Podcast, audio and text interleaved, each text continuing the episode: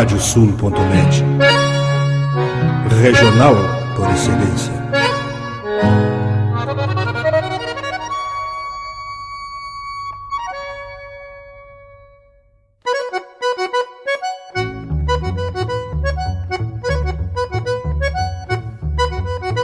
Está aberta a porteira, nem se preocupe em fechá-la. Recorra do plano à várzea, palmo a palmo da hacienda. Não há de curar bicheira, nem recrutar manada, porque se fez cimarrona e mais crioula. Radiosul.net para bebedouro das almas.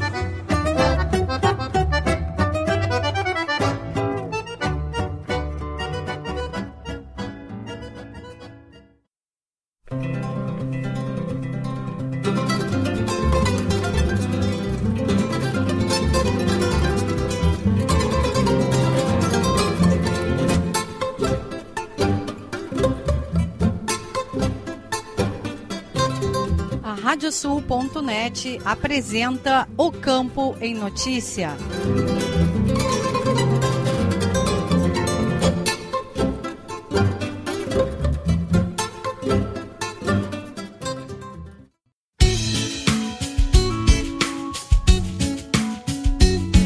Olá, eu sou Rejane Costa e estamos começando o programa O Campo em Notícia Especial Vozes Femininas. Vamos trazer hoje entrevistas com mulheres que se dedicam ao campo e outras atividades relacionadas ao setor rural. O programa é uma produção da AgroEffective em parceria com a Radiosul.net. O programa Campo em Notícia conta com a parceria de rádios que formam rede com o nosso noticiário.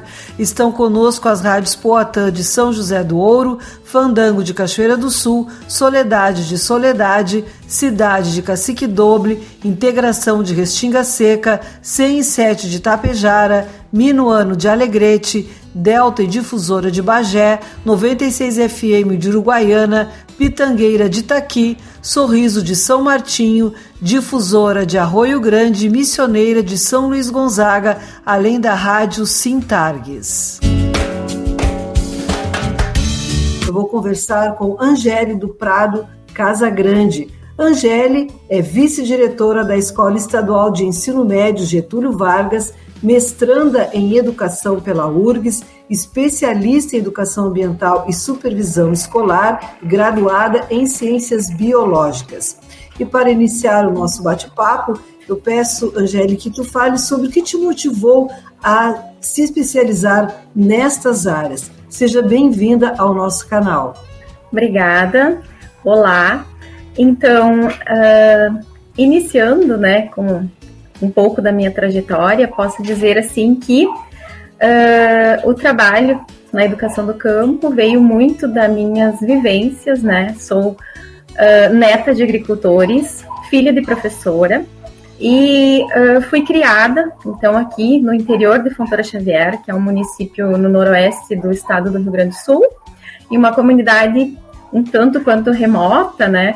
Estudei em uma escolinha, fiz as séries iniciais do ensino fundamental em uma escolinha, uh, as denominadas brisoletas, né, aquelas construções ainda de madeira. Uh, fui aluna da minha mãe até a quarta série e posteriormente, na quinta série, então, uh, fui estudar na escola que, na qual me encontro até hoje, né, como parte da equipe diretiva, que é a Escola Getúlio Vargas, uma das 27 escolas agrícolas do nosso estado.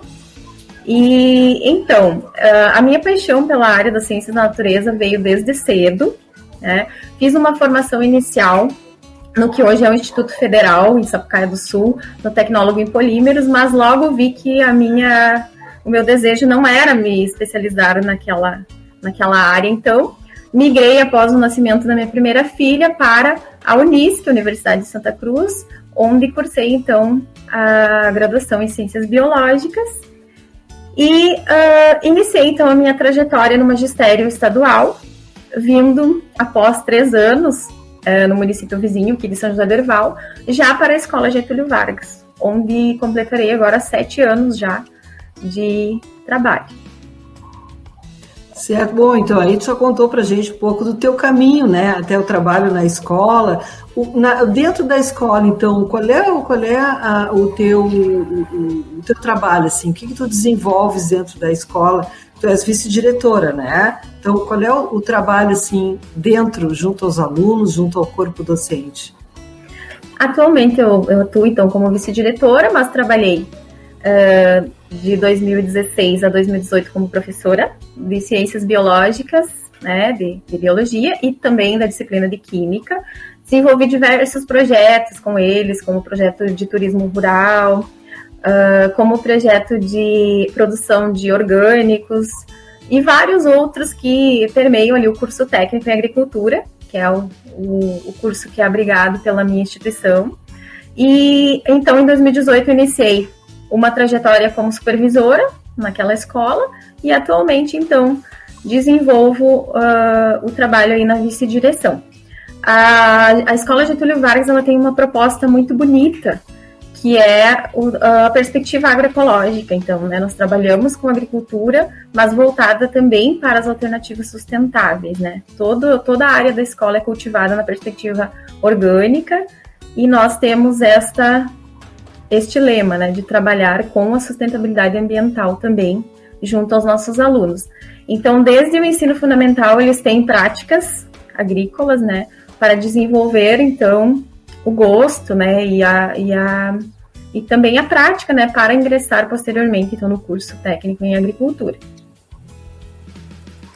Certo, bem, é bem legal assim esse trabalho, né? Porque é, conseguir passar para as futuras gerações, né? E aí também, é, tanto no campo como na cidade também, principalmente essa questão da educação ambiental, né? Que também tu és especialista nessa área, como é importante agora nesse momento que a gente está vendo tantas notícias, eu não lembro assim de ter tantas informações nos noticiários essa questão do clima, né? Então tudo isso está está relacionado, né? E esse aprendizado, principalmente nas escolas que, que tem essa formação, eh, técnicas agrícolas, como é importante também falar sobre isso, porque vão estar trabalhando diretamente com a natureza, né? Com produtos que provêm da natureza, também falaste da questão orgânica. Então, gostaria também que tu, tu aprofundasse um pouquinho esse trabalho e a, e a tua concepção também como mulher, como professora, como educadora, frente a essas questões importantíssimo, né? É na infância que a gente desenvolve muita coisa que eles vão levar para a vida toda, né? Então, na escola a gente trabalha com, é claro que agora, né, depois a gente vai falar um pouquinho mais sobre o contexto de pandemia, mas a gente trabalha com as visitas, então a área externa, né, onde as turmas, desde o primeiro ano do ensino fundamental, elas ficam responsáveis por espaços pedagógicos que são uh, o horto medicinal, a área das plantas punk, as estufas, a horta, o viveiro de flores que temos na escola, né? Então eles desenvolvem essas práticas para uh, que eles possam ir construindo, né, a partir das vivências, essa consciência ambiental, né, de que o homem sim precisa produzir alimentos, sim, ele precisa dispor dos recursos naturais, mas que ele precisa conservá-los, né? A gente não trabalha com a ideia de preservação, porque preservar seria deixar intacto, né? Mas o homem uh, ele precisa se utilizar desses espaços de forma sustentável, então, né? Realizando a conservação dos espaços, a conservação do meio ambiente e a produção de forma uh, consciente, de forma sustentável. Agora, um pouquinho depois, como tu mesmo disseste, a gente vai falar um pouquinho sobre o contexto de, dentro das escolas em função da, da pandemia de Covid-19, né, iniciada no, em 2020. Mas antes, assim, antes desse período tão triste, né, para a humanidade, uh, como é que era a vivência na escola, né? Esses alunos, a tua presença lá, a presença de outros professores, professores, homens, mulheres, né? Uh, também uh, o pessoal da, da, escola, enfim, como é que era essa vivência junto aos alunos, esse trabalho, especialmente esse trabalho desenvolvido junto das unidades de, de educação, né, que tem, não sei como é que a gente diz, unidades educacionais que tem dentro das escolas, né, como trabalhar com lavouras, trabalhar com animais, enfim, uh, conta um pouquinho para a gente dessa vivência antes da pandemia. Então, a nossa escola ela tem um contexto bastante diverso, né? Nós temos um ensino fundamental, que ele é de tempo integral. Então, nós recebemos os alunos às 8 horas da manhã e eles só retornam para suas residências às 5 horas da tarde, né? Então, desde o primeiro ano do ensino fundamental era uh, de tempo integral, eles ficavam, faziam, uh, tomavam café da manhã, faziam almoço, faziam a sua socialização ali no intervalo do meio-dia, e faziam então o café da tarde, só iam embora no final ali para para suas residências. Então a escola representava para eles também esse espaço de abrigo, né, de acolhimento, de reunião, de socialização. E eu considero as escolas de campo um espaço muito importante para este para essa questão, porque os, os adolescentes eles acabam tendo aquela ideia de inferioridade do campo em relação à cidade, justamente pela falta de uh, alternativas, né, até mesmo de lazer, né. E tem, nós temos crianças que vêm de um contexto de bastante pobreza, que moram em, em locais bastante ermos, assim, do, do, nosso município, né, que já também tem uma área rural bem, bem extensa. Então, para eles era muito importante esse espaço de estar na escola em tempo integral, né. E o nosso ensino médio também, ele funciona o dia todo, porque é um ensino médio integrado, então é um curso técnico em agricultura, e ali nós recebemos jovens que vêm de diversos municípios da região, que vêm uh, de Barros Cassal, de Soledade, de Pouso Novo, São José do Orival e também do centro da cidade e outros das comunidades do interior, né? Então era bastante animada essa vivência, bastante uh, acolhedora, porque uh, eles permaneciam a maior parte do dia conosco, né? E aí, com o contexto da pandemia, houve esse afastamento físico, né? Não, não falo em afastamento em distanciamento social, porque nós estivemos constantemente em contato com eles, né? Uh, de diversas formas, porque as comunidades do interior têm bastante dificuldade de acesso às tecnologias também, né? No início foi bastante difícil para nós. E estivemos, então, na medida do possível, sempre na busca desses alunos para não perder o vínculo também com eles, né? Mas foi um grande choque para nós, assim imaginávamos que uh, no dia 17 ali de março nós iríamos uh, fechar a escola por 15 dias e logo retornaríamos, né? E já estamos aí há um ano e meio, quase dois, né? Uh, nesse contexto. Angele, a gente está indo para o final da conversa, mas antes de encerrar, eu deixo livre para que tu te despeças e passe alguma mensagem que, que tu consideres importante aos teus colegas, enfim, à comunidade em geral. Então, agradeço a oportunidade né, de estar aqui neste quadro. Uh, dizer a todos que uh, busquem a valorização né, para os meus colegas, porque a nossa profissão é linda, importantíssima, né? Uh, no, no contexto da minha instituição, a gente forma profissionais também para uma profissão importantíssima, que são os técnicos agrícolas, né? Profissão do futuro, né? Porque o mundo precisa de uh, da produção de alimentos, precisa de toda essa perspectiva uh, uh, voltada ao meio rural, né? Que é o sustento do nosso país, com certeza, hoje em dia, né? Não se poderia pensar em desenvolvimento sem pensar no, no, na zona rural. E dizer a todos, então, que a educação no campo tem, tem uma, uma caminhada muito grande ainda, né?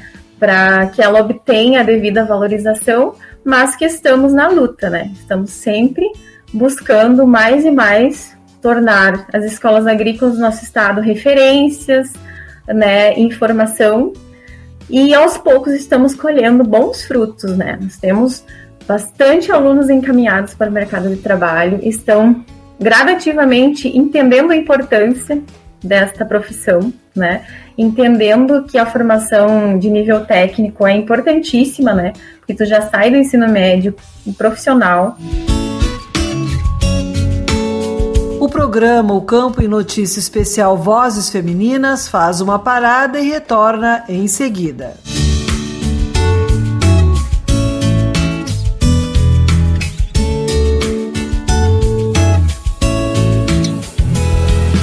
Canta, canta, minhas chilenas, chacoalha no mas teus guiso. Nesta ponta d'égua que vão a trote estendido, enredei lá no tupete o mais lindo dos chiflidos. Rádio Sul radiosul.net, entre estrada e corredores.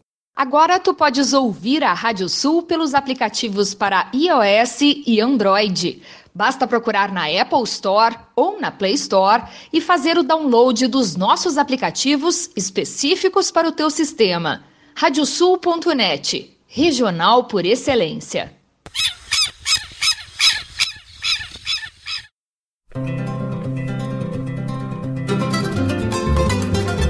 A Radiosul.net está apresentando o Campo em Notícia.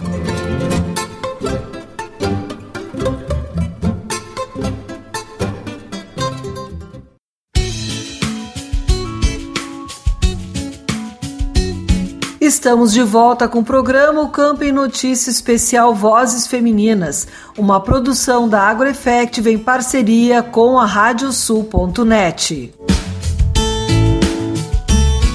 Hoje eu vou conversar com Josilene da Silva Martins, coordenadora da Subcomissão do Inclusão de Ouro da Associação Brasileira dos Criadores de Cavalos Crioulos, ABCC. Josi, seja bem-vinda ao nosso canal e para iniciar o nosso bate-papo, conta um pouco para a gente sobre a tua, a tua trajetória e também como é que iniciou a tua paixão pelo cavalo. Bom, primeiramente eu quero parabenizar vocês por esse projeto maravilhoso. Eu acho incrível que a mulher cada vez mais vem tomando todos os setores e é muito importante essa valorização também vinda por outra mulher. Então, eu me sinto honrada em estar participando do canal de vocês, desse primeiro programa e também uh, por poder explanar e contar um pouco mais sobre a inclusão de ouro, que é essa paixão que vai além das pistas, uh, é uma prova destinada a pessoas com necessidades especiais, porém é uma realização muito mais pessoal minha de poder aprender e compartilhar todas essas vivências que o Inclusão de Ouro me trouxe.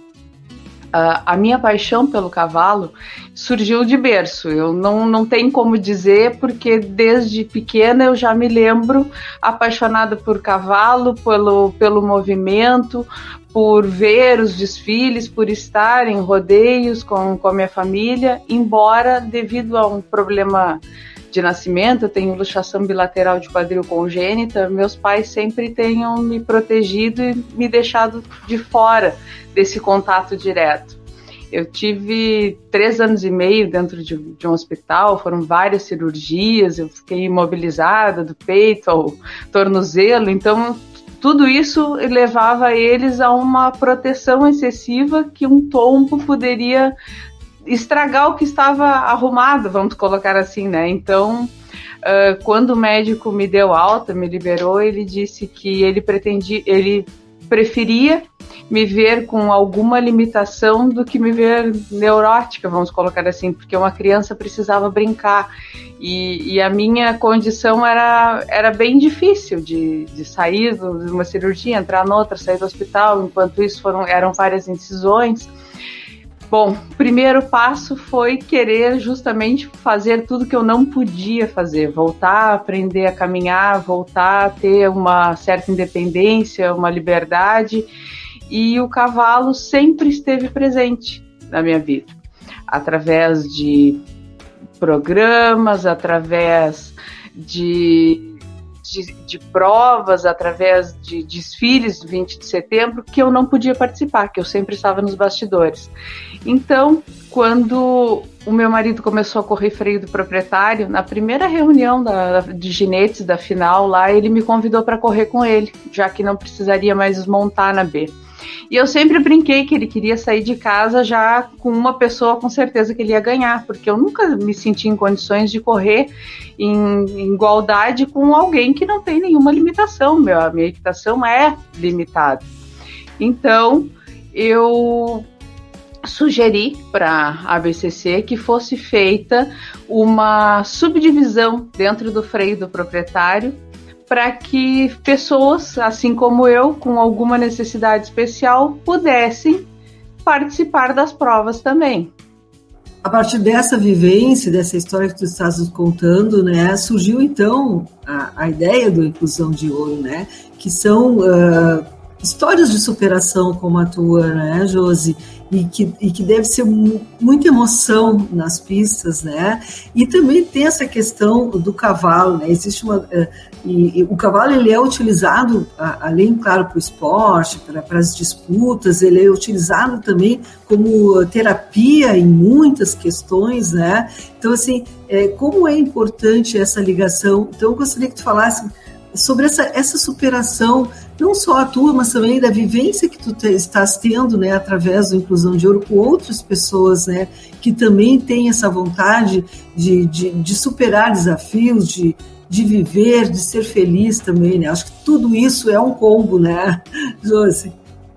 Então, a cada nova história, a cada novo participante, existe um novo engajamento também da nossa parte, mas existe uma alegria muito grande em poder compartilhar o nosso sonho. Eu digo que esse sonho que antes era só meu, em poder correr uma prova dentro do palco maior da raça, hoje esse sonho é compartilhado por tantas pessoas, são tantas histórias lindas, são, são tantas vivências e experiências que o Inclusão de Ouro me proporcionou, que eu sei que não vai acabar, que a nossa prova, a nossa modalidade tem uma vida longa, mas que se hoje tudo isso acabasse, já teria valido tanto, tanto, tanto, que eu poderia passar horas aqui conversando e explicando para vocês. Tem gente que alega, ah, mas a prova leva, não leva nem 10 minutos, por que tanto empenho? Isso, mas não são aqueles 5, 10 minutos em pista, são todos os bastidores, Uh, tinham pessoas que já tinham chegado no nível na, na, ecoterapia que eles não queriam mais ir, eles estavam desestimulados. Aí a eco passou a ser o pré-treino para o inclusão de ouro mudou toda, totalmente a visão deles e mudou totalmente a experiência e a convivência com os outros. É incrível ver quatro, cinco genetes oriundos de um mesmo local com limitações totalmente diferentes que se apoiam, que se ajudam e que se estimulam a estar tá lá. A brincadeira no final do treino. Eles são competidores, mas eles são amigos. E, e isso leva para outras questões. É, questões de higiene, questões familiares, questões de independência, de autonomia.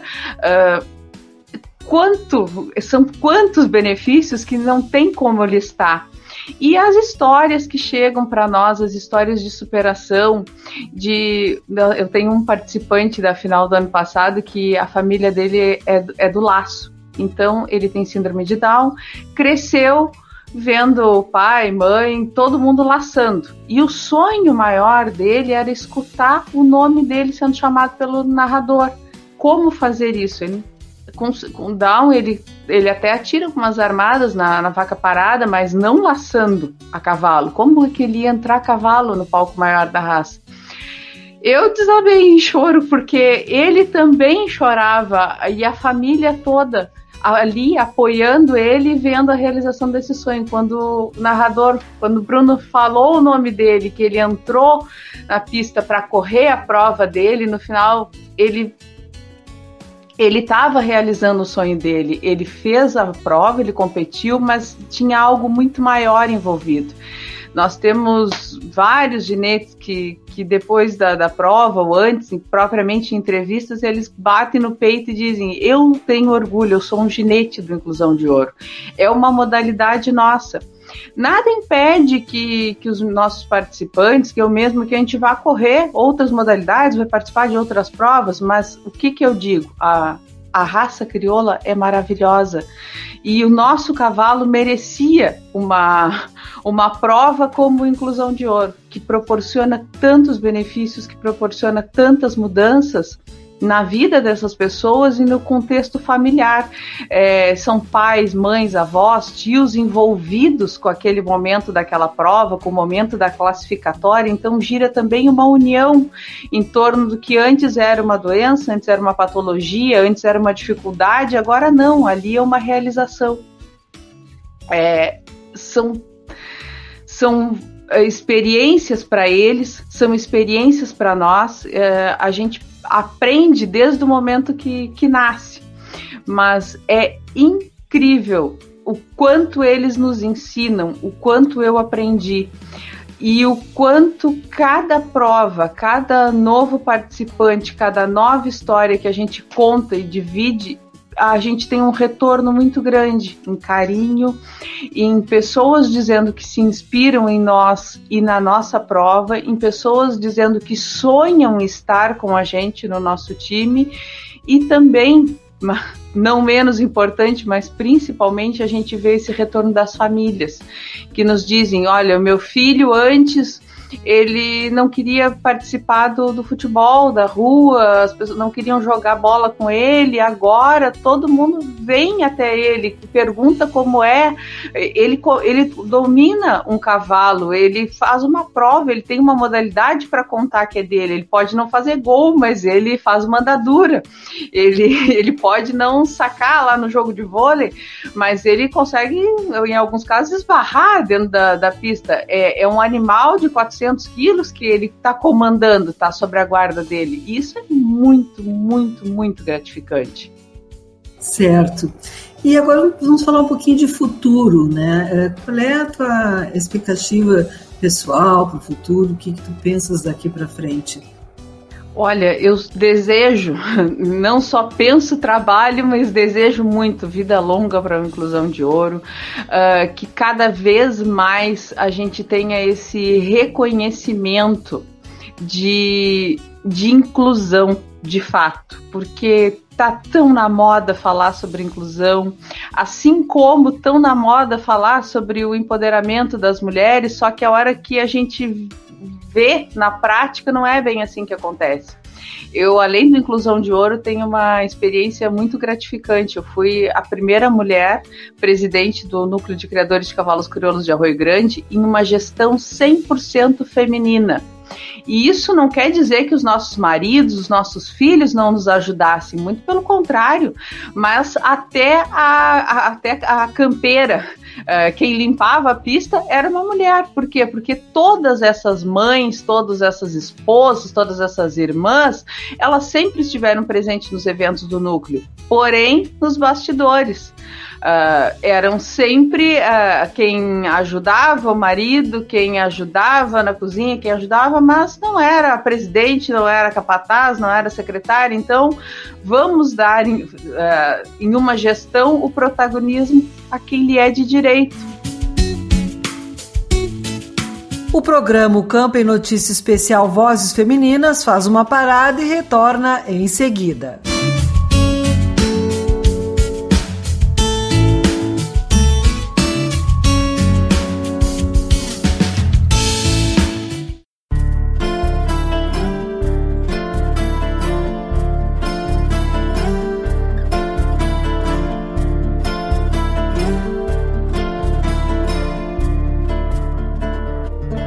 Na bomba do mate ficaram teus lábios e um gosto maduro de mel de mirim. E se não matei-o depois que partiste, é que ando triste, perdida de ti. A bomba é uma bomba de penas cansadas. E a cuia morena, seu ninho vazio. E agora que foste, chegou o inverno. E as águas do mate tiritam de frio às vezes meus lábios recordam os beijos que a bomba trazia de ti para mim. E o mate de ontem me lembra que tudo que é doce a princípio se amarga no fim por outras me indago se não vale a pena. Trocar um capricho por um chimarrão, tomar mais um mate por ti que levaste. Meus restos de doce na palma da mão.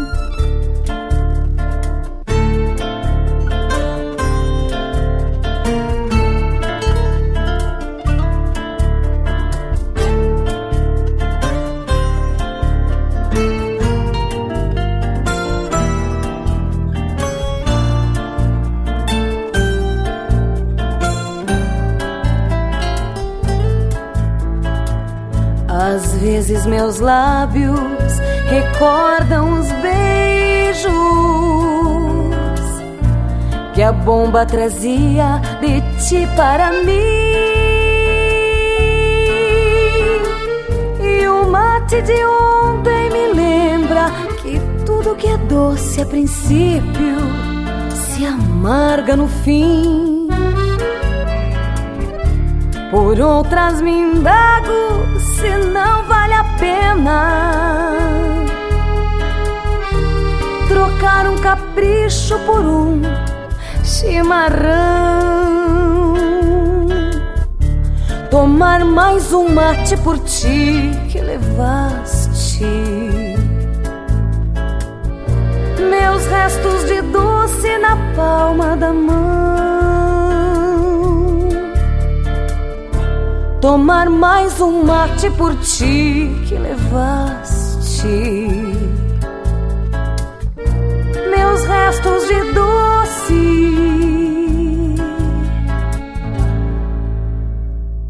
na palma da mão.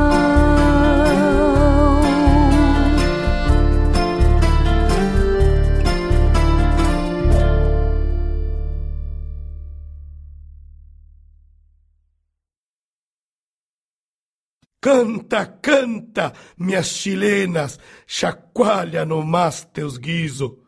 Nesta ponta d'égua que vão a trote estendido, enredei lá no tupete o mais lindo dos chiflidos. Radiosul.net, entre estrada e corredores.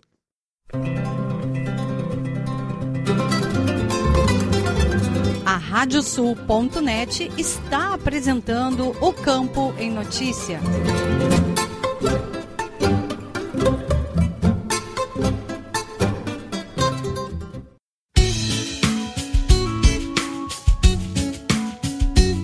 Estamos de volta com o programa O Campo em Notícia Especial Vozes Femininas, uma produção da AgroEffective em parceria com a Radiosul.net.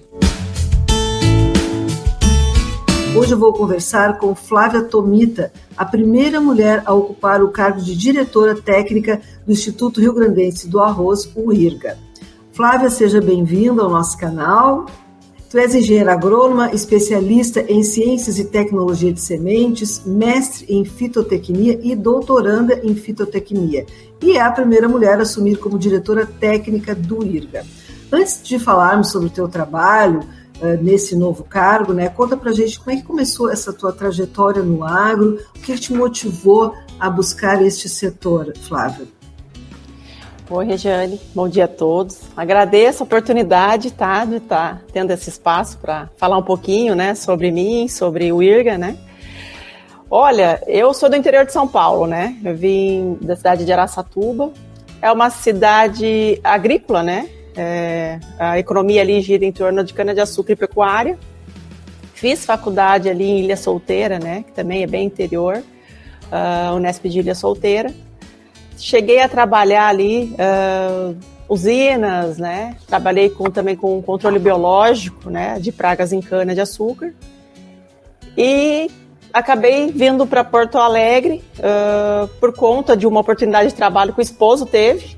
Aí eu vim para cá, Uh, fiz o concurso do IRG e desde então eu entrei no instituto, né, como pesquisadora e venho trabalhando com arroz. Certo. A tua posse ocorreu agora há pouquinho, né, dia 22. E, assim, quais os principais desafios que tu acha que, que te esperam à frente desse, desse cargo, Flávio? Olha, a gente tem muitos desafios, né, no momento, né? Eu estou entrando assim junto com a Safra, né? A Safra já iniciou, então uh, o IRGA como instituição pública, ainda que tenha receita própria, a gente tem muitos entraves burocráticos que vêm mesmo da do setor público, né? Então a gente tem que tentar dar um olhar para a pesquisa pública, uh, lembrando que por mais que sejamos público, a pesquisa tem tempo e tem hora para tudo, né? A gente tem que ter insumos na hora certa, a gente precisa ter equipamentos, a gente precisa ter modernização, porque pesquisa é isso, a gente tem que estar tá à frente, né? A gente não pode estar tá atrás, chegando depois, a gente tem que estar tá sempre à frente e isso, claro, tem um custo, né? A pesquisa tem um custo e também precisa ter um olhar diferente dentro do público, né? A gente precisa comprar o que a gente precisa daquela maneira, a gente tem que vencer as licitações de uma outra maneira. E eu acho que o grande desafio está nisso, sabe? Tentar. Eu, eu, venho da divisão de pesquisa, né? Onde fui gerente por quatro anos. Uh, então, estou bem ligado ao setor de pesquisa e vejo que a gente luta muito para conseguir fazer pesquisa, luta muito para ter uh, as coisas antes, para chegar com modernização. Então a gente precisa desse apoio, né? A gente precisa que o Estado nos enxergue dessa maneira, que a gente consiga sempre estar à frente. Antes da gente entrar na questão da, das ações, né, que das suas primeiras ações à frente desse cargo, eh, tu, tu também tinhas um cargo anterior no qual tu também fostes a primeira mulher a assumi-lo, né, dentro do IRGA, se eu não me engano. Né? Isso, isso. É, qual era o cargo? Era chefe da divisão de pesquisa, né? É, eu trabalho em Cachoeirinha, né? Hoje eu estou em Cachoeirinha, ainda estou tô, tô naquela divisão do, dos trabalhos. Uh, Cachoeirinha sempre, em 80 anos, nunca tinha tido uma mulher gerente de pesquisa, né? Então eu fui a primeira a assumir, fiquei quatro anos aqui à frente da divisão de pesquisa e agora como na diretoria técnica.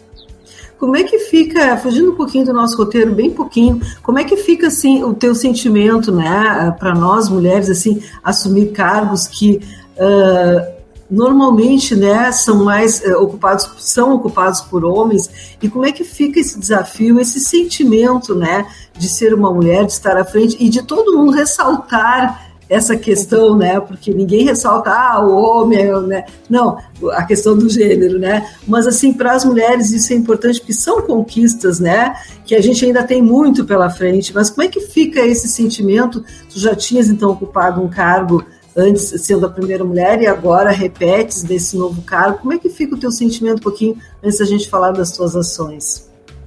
Olha, Regiane, é tão. Me sinto orgulhosa de mim mesmo, né? Eu acredito que em 80 anos ser a primeira, a gente deixa uma, um pedacinho ali do meu nome na história e eu fico muito feliz com isso. Na posse, eu fiquei bem emocionada da quantidade de mulheres ali me apoiando, me dizendo: você me representa. Então isso é tão gostoso, né? Além de ter conseguido, né, ser a primeira mulher na divisão de pesquisa, depois na gerência, ter todo o apoio das mulheres. E o IRG, eu falo, né, tem uma força feminina muito grande. Chefes de equipe são mulheres, é, chefe do RH é uma mulher, chefe da assessoria jurídica é uma mulher. Então a gente tem uma equipe feminina bem grande, sabe? Então isso foi comemorado bastante uh, entre elas, comigo, recebi muitas mensagens isso me deixa muito orgulhosa. Eu acho que, assim, abre porta, abre espaço, né? Quebra um tabu para que venham outras mulheres. Provavelmente quem vai me suceder aqui na, na divisão de pesquisa também é uma mulher. Uhum. Pois é, como tu falaste, né? Todas nós, apesar de eu não, de não estar trabalhando no IRGA, mas todas as mulheres, quando a gente ouve falar de uma mulher que uh, tem essa ascensão, né, em cargos são importantes, a gente se sente representada. Então, já deixo aqui o meu parabéns, né? E sucesso aí para o teu trabalho. Mas, Flávia, vamos falar um pouquinho então sobre. Uh, tu já tens ideia assim, das tuas primeiras ações frente frente a esse cargo? Sim, eu estou uh, ah, me inteirando bastante, eu estou tendo muitas reuniões seguidas para a gente fazer é, levantamentos, né? Tem algumas coisas pendentes na, na diretoria técnica ainda que eu estou tentando resolver rapidamente, né? Como eu falei, assim, eu cheguei junto com a Safra, a gente está correndo muito. Estou uh, reunindo o corpo técnico para a gente sanar as coisas mais imediatas, né? Então, seria algumas compras de insumos que a gente ainda não tem, os projetos que vão rodar na, na, na Safra esse ano, tanto da pesquisa como da extensão. Então, assim, no momento, reuniões atrás de reuniões, a gente precisa de decisões bem rápidas para começar a safra bem. Certo. E lembrando, né, uh, que o trabalho que o IRGA desenvolve é muito importante para a orizicultura gaúcha, né? Então, assim, acho que já falaste um pouquinho, mas pudesse destacar um pouquinho mais esse trabalho, já pensando na safra, né, que tu mesma Sim. colocaste, né? É, é, essa safra, a gente já tem proje bastante projetos já sendo implantados dentro das estações, né? O IRGA tem várias estações, né, distribuídas nas regiões ori é, do estado. Então, esses alguns deles já estão a campo, né? Os projetos de extensão também já começaram, levantamento de áreas, né? A gente já está fazendo isso. Uh, a gente vem aí também de duas safras que foram bastante produtivas, né? A gente teve recorde de produtividade. Uh, a gente está aguardando, claro, não menos que isso. A gente espera que a gente consiga manter isso. O IRG é muito importante na sua seleção de cultivares, né? No último ano, 65% da área orizícola do estado foi semeada com a genética IRGA, né? A gente também pretende não baixar isso. A gente tem aqui em Cachoeirinha, né, a sessão de melhoramento, onde é feito esses trabalhos, né, de, de, de, de melhoramento. A gente deve ter para essa safra ainda uma, um lançamento de cultivar. Ano que vem a gente também pretende mais dois lançamentos. Então, assim, a gente tenta manter essa genética erga né, dentro do, do, das áreas. Uh, a gente espera um resultado semelhante ou melhor. E eu acredito que tem tudo para continuar esses recordes de produtividade. Certo, muito importante né, o investimento em relacionado à questão de pesquisa, como tu já falaste, né? E o que que tu achas que representa para o IRGA o repasse esse de 100% da taxa de cooperação e defesa da orizicultura que foi garantido agora há pouco pelo governador Eduardo Leite? Sim, esse dinheiro é importante para os investimentos, né? A gente precisa de investimentos, a gente está há algum tempo sem investimento, a gente precisa trocar frota, a gente precisa de equipamentos, tratores, plantadeiras, né? A gente precisa de tudo isso e esse dinheiro vem para isso. E a gente espera também que com essa taxa vindo 100% para nós, que também haja uma valorização dos servidores, né? A gente vive um momento que a gente está com um déficit de servidores muito grande. A gente começa a ter que escolher o que vai para o campo e o que não vai por conta disso. E a gente espera de verdade que isso é um, um uma parte bastante sensível atualmente, que se a gente não resolver essa parte de valorização dos servidores, a gente vai perder mais pessoal e isso começa a restringir nossa parte de pesquisa e também o trabalho de extensão. Certo. É realmente, como tu falaste, é né, bem importante essa questão do investimento, da pesquisa e essa grande importância que o, o trabalho que o IRGA desenvolve aí junto à, à gaúcha. Uh, Flávia, antes da gente encerrar, eu gostaria que tu colocasse um pouquinho mais assim sobre a, a, as tuas expectativas. Agora a gente está saindo aí de. Ainda estamos, mas claro, vem melhorando a questão da pandemia. Isso impactou muito no trabalho de todos nós, com certeza no trabalho do IRGA. Então, assim, falasse um pouquinho sobre a expectativa futura, o ano que vem, como, é que, que tu imaginas assim? Tanto na tua vida, como também na tua vida profissional, enfim. Sim, a gente está com boas expectativas, né? Com esse dinheiro da taxa CDO vindo 100%, a gente espera investimento, a gente espera essa valorização dos, dos servidores. Isso vai contribuir muito, né? Porque uh, o que a gente tem de mais importante são nossos servidores, né? Uh, a gente está perdendo uh, pessoas muito boas para as universidades, para iniciativa privada, infelizmente. Mas acredito que isso vai melhorar, tá? Isso vai melhorar. E isso melhorando, eu acho que melhora tudo. A gente consegue expandir experimentos, a gente consegue abraçar mais o produtor, consegue chegar lá. Uma coisa muito importante do IRGA, né? A gente tem pesquisa e extensão. Tá? Então aqui o pessoal da pesquisa vai gerar aquela tecnologia e o pessoal da extensão vai difundir ela com o produtor. Então assim, material humano é muito importante, né? Então eu tenho expectativas boas Uh, eu sei que é uma gestão que já está terminando aí, a gente vai ter duas safras para trabalhar. Estamos concentrando nos problemas agora, de curto e médio prazo, né, para resolver os problemas, fazer essa safra rodar. tem expectativas, só expectativas boas, né? A gente está tendo uma abertura com a secretária da Agricultura para fazer os nossos pedidos, mostrar os nossos problemas, né? Isso está tá bem aberto. A gente está tendo reuniões semanais para discutir os problemas do IRG e como resolvê-los, né? Então, eu acredito que tem tudo para dar certo e a gente conseguir melhorar o IRGA. O programa Campo em Notícia Especial Vozes Femininas faz uma parada e retorna em seguida.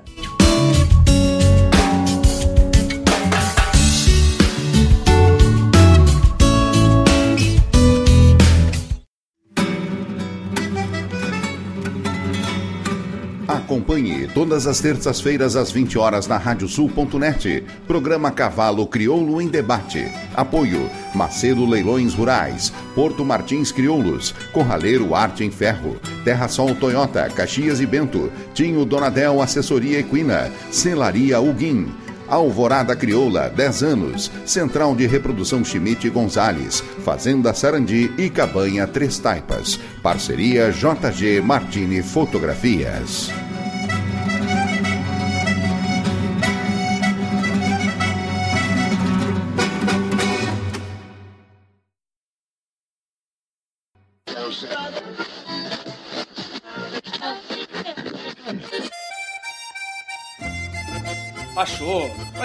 Aí porque esta é a Radiosul.net, regional por excelência.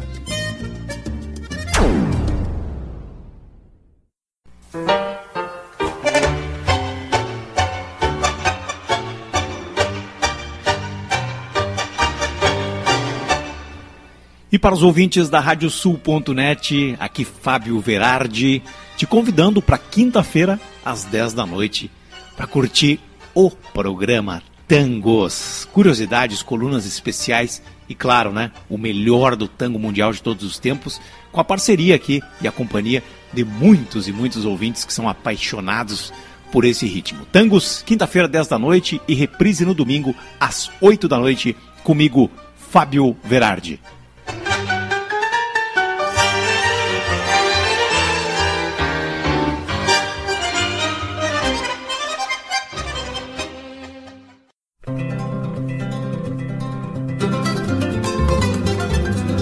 Radiosul.net está apresentando o Campo em Notícia.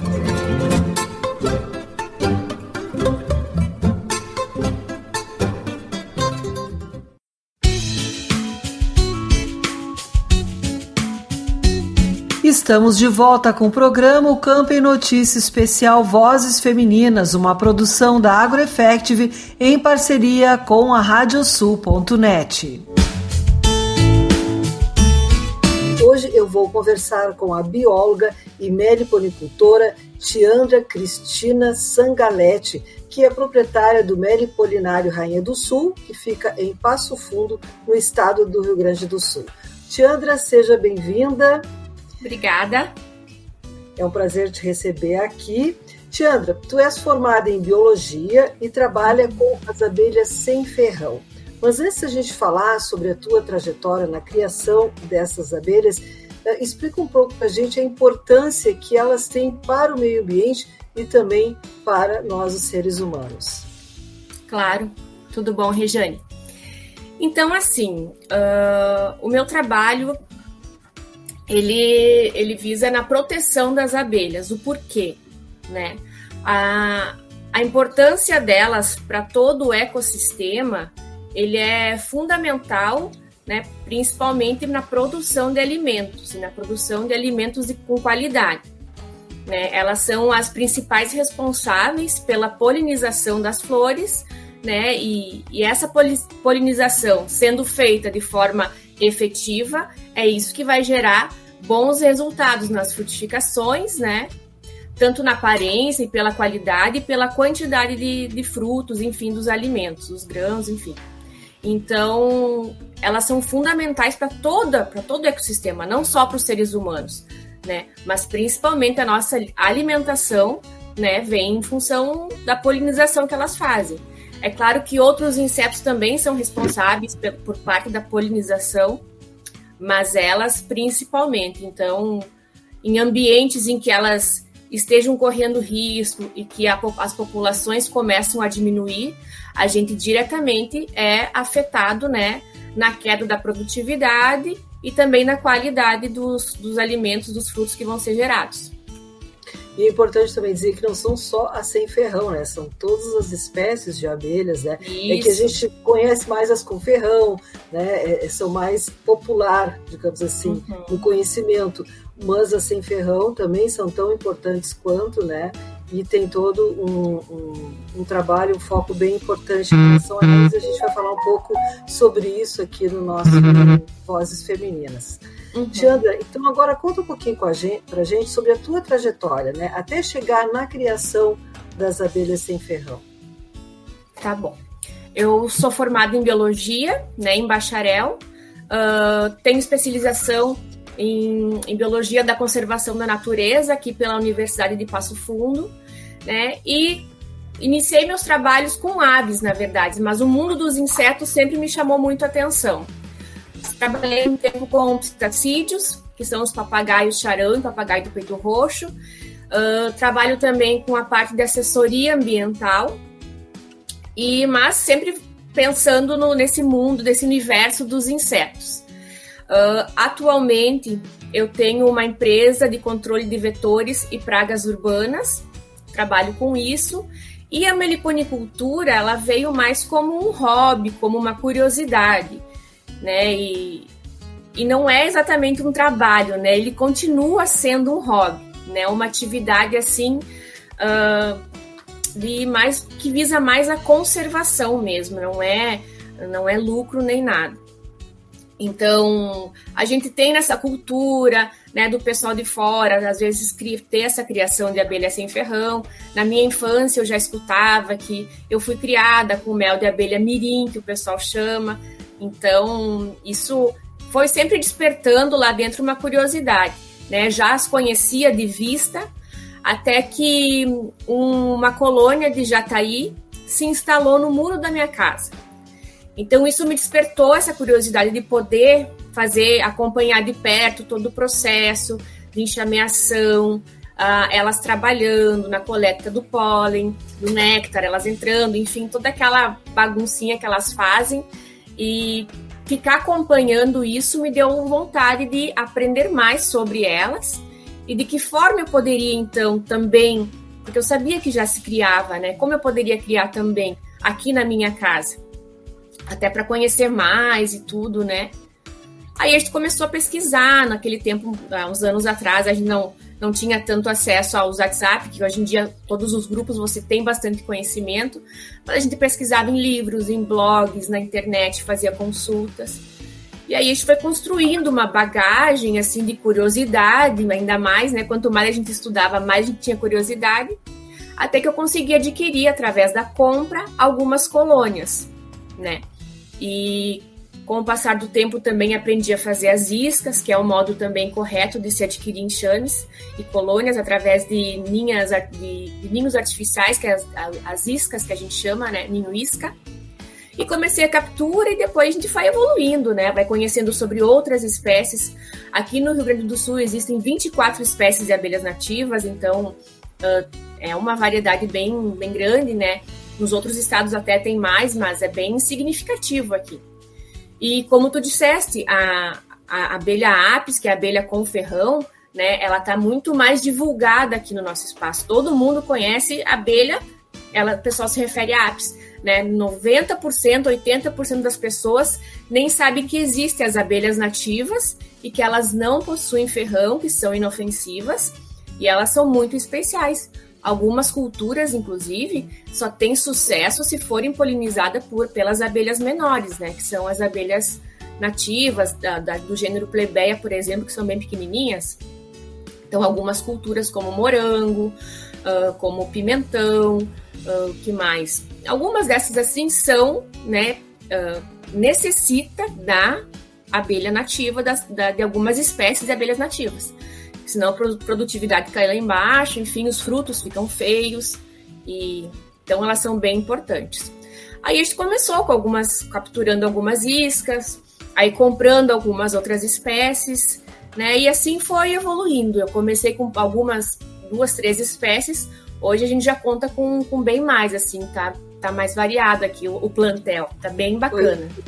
Pois é, ia te perguntar, né, com quantas espécies que tu iniciaste o mel polinário e, e, quantas vocês têm neste momento. E também é importante, antes de tu falares das espécies, assim, porque a gente fala abelha sem ferrão, abelhas nativas, as abelhas mirins, tem alguma diferenciação que você possa fazer ou a gente está falando da mesma espécie, da, é. mesmo tipo de abelha? Não, uh, existem as abelhas com ferrão, que é a Apis mellifera, né, que é a europeia, africana, essa que o pessoal conhece, e a abelha nativa ou abelha sem ferrão, mesma coisa, né? A, a, nomenclatura ela até fala algumas de abelhas indígenas, abelhas indígenas sem ferrão ou abelhas nativas sem ferrão, porque nós temos várias espécies de abelhas no, no, no Rio Grande do Sul, no Brasil, enfim. Algumas são sociais, né?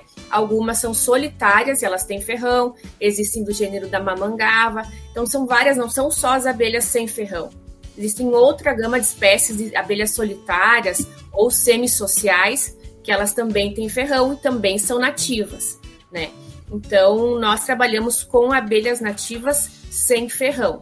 Porém, também existem abelhas nativas com ferrão que são as solitárias, elas não são sociais, e as maiores, que a gente conhece também, as mamangavas, enfim. Certo. E a gente iniciou então com, com jataís, que são as, as, as mais comuns, diria que a gente tem aqui, né, que são as mais fáceis de captura, que são as mais rústicas para manejo, são as mais comuns. Né? Hoje a gente conta com uma, aproximadamente umas 12 espécies, se não me engano, 11 ou 12. Né? Aí temos Jataí, temos várias do gênero plebeia, como a Droriana, a Guaçu, a Mirinha Merina, tem a Nigríceps, temos Mandaçaia, temos Manduri, temos também as escaptotrigonas, que é a Tubuna, a abelha canudo. Sempre esqueço algumas. Mas enfim, tem, tem em torno de 11 a 12 espécies. Ah, que bacana. E a partir do mel que é produzido por, eh, pelas abelhas sem ferrão, eh, qual é a diversidade de produtos que o teu uh, mel polinário oferece, né? Enfim, uhum. para consumo? Tá. Então, assim, ó, uh, a meliponicultura, ela se baseia... Uh, é um hobby, né? Mas alguns levam para a parte da atividade que gere alguma renda, ou pelo menos, como é o meu caso, que seja uma atividade autossustentável né? Então, uh, eu, eu, eu preciso de investimento para adquirir novas colônias, para fazer mais caixas, para alojar os enxames que a gente divide, ou que a gente né, captura. Uh, para reforço na alimentação, a gente precisa também né, comprar mel, pólen, que às vezes no inverno precisa de uma suplementação né, alimentar. A gente está indo para o final da conversa, tá? Mas antes de encerrar, eu deixo livre para que tu possa se despedir e falar mais alguma algum dado, alguma informação que tu consideres importante em relação aí ao uhum. teu trabalho. Tá bom. Uh, em primeiro lugar, eu agradeço o convite, né, para poder falar um pouquinho das abelhas, da importância delas e também do meu trabalho. E falar para o pessoal, né, a partir de, de quem está escutando essa conversa, prestar atenção agora, na, na, se vê um tubinho numa árvore, se vê alguma abelha numa flor, opa, essa aí não faz mal, ela só faz o bem, né? Não que a Apis faça mal, mas a Apis, se você pegar, ela vai te ferroar, mas essa não. Então, são totalmente inofensivas. Se encontrar no muro da residência ou num lugar, se elas já em um cantinho da casa, em algum lugar, porque algumas abelhas são bem generalistas, elas estão muito bem inseridas no meio urbano. Então você pode encontrar na tua caixa de luz, às vezes tem um cantinho no muro, né, na, no, no da casa, enfim, elas podem estar ali. Então não representa perigo, são nossas amigas, são fundamentais para a natureza e para a produção dos alimentos e sempre levar essa mensagem de preservação. Tanto para as apes também, né, que também são fundamentais, mas principalmente as nossas nativas, que são negligenciadas um pouco, né? às vezes com, a, com o avanço da urbanização, com o avanço da agricultura, né, as áreas de matas ela, elas vão sendo suprimidas. E na cidade também, né, a, a, a, cada nova construção, a cada novo empreendimento, às vezes se tira algumas árvores do que está no terreno e não se olha para elas, né. Todas as entrevistas você confere no Agropauta Web TV, o canal da AgroEffective no YouTube. deixo aqui o convite para que sigam as nossas redes sociais no YouTube, o endereço é youtube.com.br agroeffective. Se inscreva no canal, ative as notificações clicando no sininho e deixe seu like nos vídeos. No Spotify, procure por AgroEffective e siga o podcast. E no Instagram também procure por AgroEffective. Nos sigam também no LinkedIn, Twitter e Facebook. E fiquem por dentro da nossa programação e notícias. Aqui o Agro Tá On. Programa de hoje fica por aqui. A produção do Campo em Notícia da AgroEffect em parceria com a Radiosul.net. Desejamos a todos um ótimo final de semana. E hoje, especialmente, fazemos um alerta sobre a importância do diagnóstico precoce do câncer de mama, neste mês em que todos os anos acontece a campanha mundial Outubro Rosa. As chances de cura aumentam quando o câncer de mama é descoberto no início.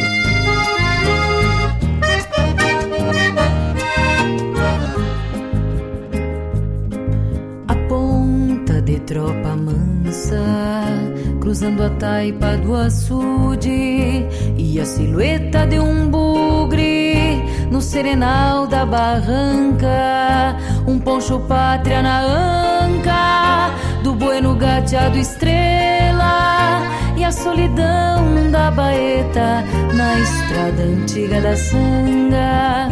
Uma saudade desnuda vem assobiando as esporas no papagaio das horas, cutucando a lida inteira. De pronto troca a orelha no passo pingo crioulo, enquanto pita um derrolo no rincão da corticeira. Descanso a perna no estribo e afrouxo o corpo no basto, que o campo consome o pasto na imensidão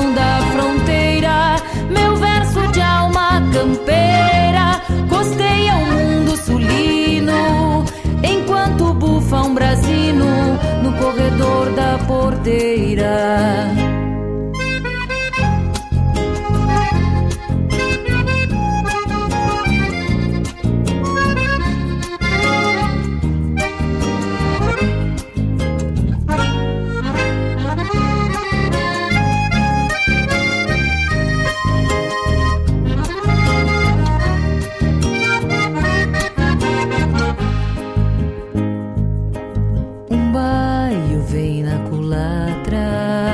E a coa junto da tropa que se negando na volta se empacou no aguaceiro.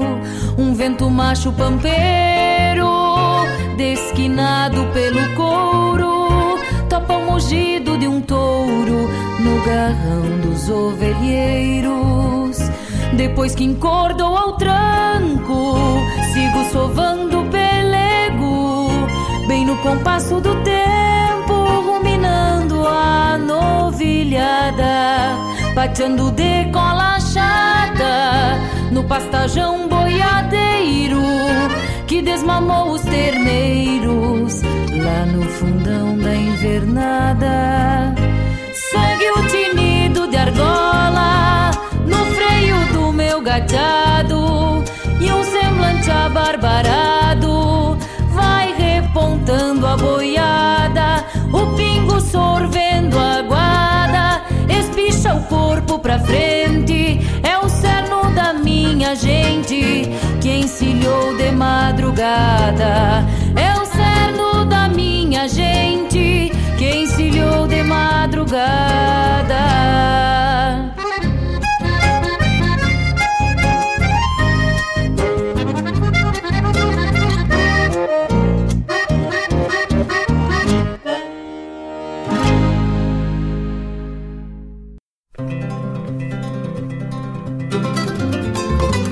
Radiosul.net apresentou O Campo em Notícia.